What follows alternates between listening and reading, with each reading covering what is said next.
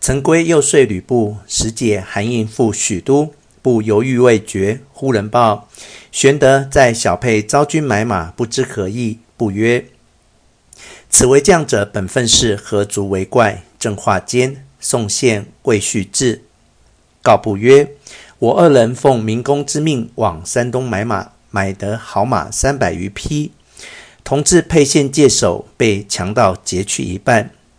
打听得是刘备之弟张飞、杨作山贼抢劫马匹去了。”吕布听了大怒，随即点兵往小沛来攻张飞。玄德闻之大惊，慌忙领兵出营。两阵远处，玄德出马曰：“兄长何故领兵到此？”布止骂曰：“我辕门射戟救你大难，你何故夺我马匹？”玄德曰：“备因缺马，令人四下收买，安敢夺兄马匹？”不曰：你纵使张飞夺了我好马一百五十匹，丧志抵赖。张飞挺枪出马曰：“是我夺了你好马，你待怎么？”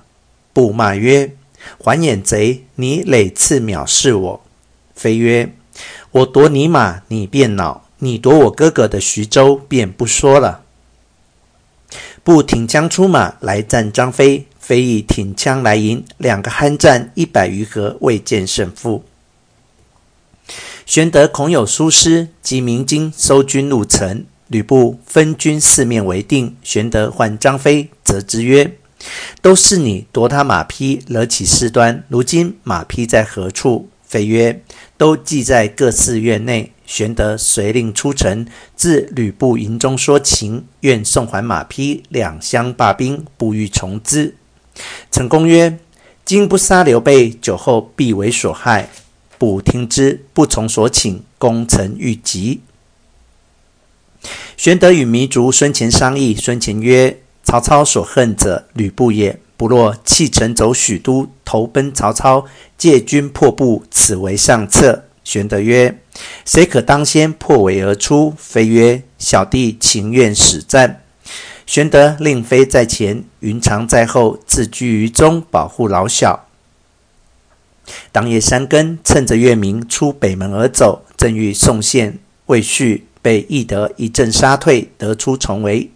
后面张辽赶来，关公敌驻。吕布见玄德去了，也不来赶，随即入城安民，令高顺守小沛，自己仍回徐州去了。却说玄德前奔许都，到城外下寨，先使孙干来见曹操，言被吕布追逼，特来相投。操曰：玄德与吾兄弟也，便请入城相见。次日，玄德留关张在城外，自带孙乾、糜竺入见操。操待以上宾之礼。玄德备述吕布之事。操曰：“布乃无义之辈，吾与贤弟并力诛之。”玄德称谢，操设宴相待，自晚送出。